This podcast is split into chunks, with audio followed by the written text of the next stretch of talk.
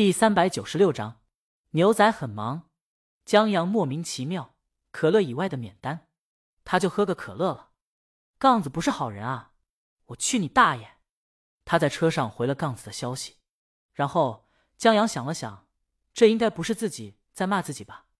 应该不是，也不知道这杠子发什么神经。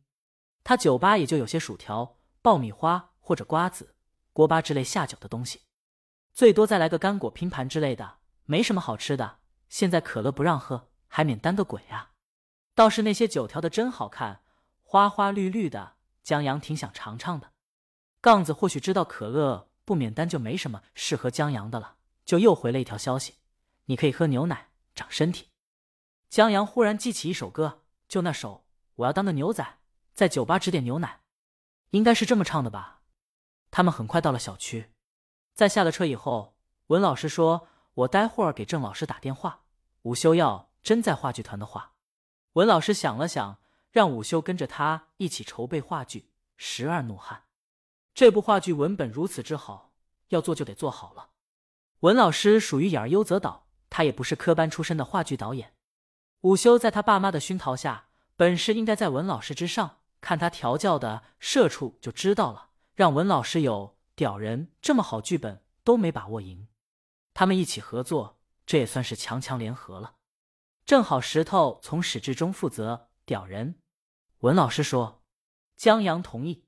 在上电梯的时候，文老师还感慨：“行，你这话剧团这下是成了。文本有，现在又多了一个午休这样的人才，假以时日，一定能弄出名堂。”关键还是文本。都说话剧是演员的舞台，但剧本才是话剧团立足之本。文老师觉得鸟人传播可能不太广，这十二怒汉的剧本，到时候无论话剧还是影视，版税应该不少。一部长久不衰、可以不断演下去的话剧，让话剧团既有票房，还能锻炼一茬又一茬演员，让话剧团可以长久的活下去。这文本可以当镇团之宝了。电梯到了。江阳向文老师告别，李清宁本来放着古典音乐，坐在沙发上在看书，旁边放着一杯酒。估计江阳刚下电梯，不等进家门，李清明就听见了江阳心里的声音：“我拉拉拉骑毛驴，因为马跨不上去；洗澡都洗泡泡浴，因为可以玩玩具。我有颗善良的心，都只穿假牛皮。”李清明忍不住从书中抬起头笑起来。他听过这首歌，在喝啤酒的时候，在回村看见小毛驴的时候。节奏欢快，歌词又诙谐。李清明听一次笑一次。他喝了一口酒，见江阳打开门走进来，我们家的牛仔回来了。江阳，哎，你怎么知道？江阳很惊喜，咱们夫妻俩就是心有灵犀啊。我在坐车的时候想起一首歌，怎么唱来着？嗯，不要妈妈了，不要妈妈了。嗨嗨，李清明放下酒杯，这跑调跑的，幸好没在车上唱。不然文老师非开沟里不可。李清明拿出手机，你再唱一遍，我录下来发给咱妈，让她明天就杀过来。江阳住了嘴，婆媳关系稳固靠牺牲老公啊。他把围巾挂起来，风衣也脱下来。亏我还打算中秋的时候跟你狼狈为奸呢。李清明低头继续看书，不用，你的存在就已经是我妈眼中定了。这话说的太伤人心了。江阳凑过去。我也想喝酒，刚进酒吧，他们就把我赶出来了。有冰块，李清明拦住他：“你还去酒吧了？”嗯，江阳把宋武修到庄奇那儿说了。李清明点头：“还行，没把你留在那儿喝酒。”对了，乐队柚子音乐节准备的怎么样了？这支乐队是老公自己觉得有趣玩的乐队，他平时没太多问。现在记起来，二手乐季的两首歌在短时间内。不太好出圈，在海选的时候还行，评选的是一些专业人士。即便歌听起来很怪，但从音乐分析上，只要不是有人走后门之类的，二手乐季还是有机会脱颖而出的。但在音乐节上就唱那么一遍，台下估计会有不少观众面面相觑，在想这什么玩意儿，这有病吧？所以上了音乐节，为了让别人记住这支乐队，有一首抓耳的歌做铺垫，还是很有必要的。李清宁让江阳自己拿主意，在他写的歌中有一些不适合他的，就束之高阁了。如果有需要的话，改天可以翻一翻，看一看有没有适合乐队的歌。反正也是公司旗下乐队，版权在他手上。他们好像在自己写歌。江阳记得石头说过，毕竟一支乐队没有原创歌，就像可乐没有了灵魂。他有时间问问。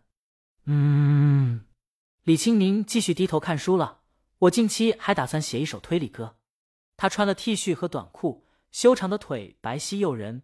江阳轻挪到自己膝盖上，他漫不经心问了一句：“什么歌？”李清明：“棒棒糖离奇失踪之谜。”我忘了叮嘱，你就没节制的吃啊？太好吃了。江阳认错态度很好，也不知道为什么，江阳嘴里就想咀嚼一些东西，那样就觉得有安全感，所以不知不觉就吃多了。不过要写歌的话，江阳建议写棒棒糖自己长腿跑了，这样荒诞，一听就倍儿有艺术；或者写让耗子叼走了，这样有趣。歌词我都想好了。江阳记起王大爷念过的一个歌谣：天长了，夜短了，耗子大爷起晚了，把棒棒糖叼走了。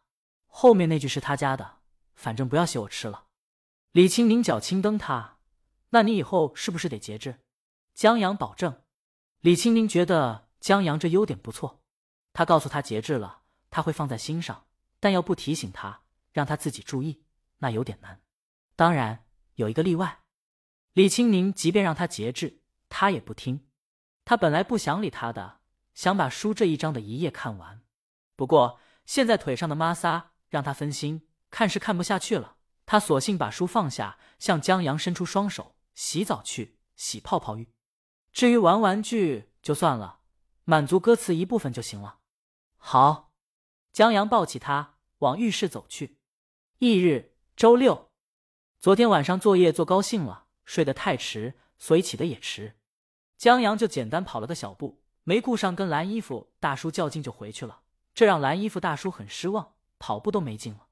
回去吃过早饭以后，江阳和李青宁去逛超市，先去水产区流连忘返了一圈，再又买了一只虾、两条鱼。以后他们去买酸奶，然后看见一个很矮的人试图拿货架高处的货物。这对于正常人可能是一件容易的事儿，但对他而言并不容易。这人正是火车模型店的店主。江阳走过去帮他拿下来。店主看了江阳一眼，谢谢。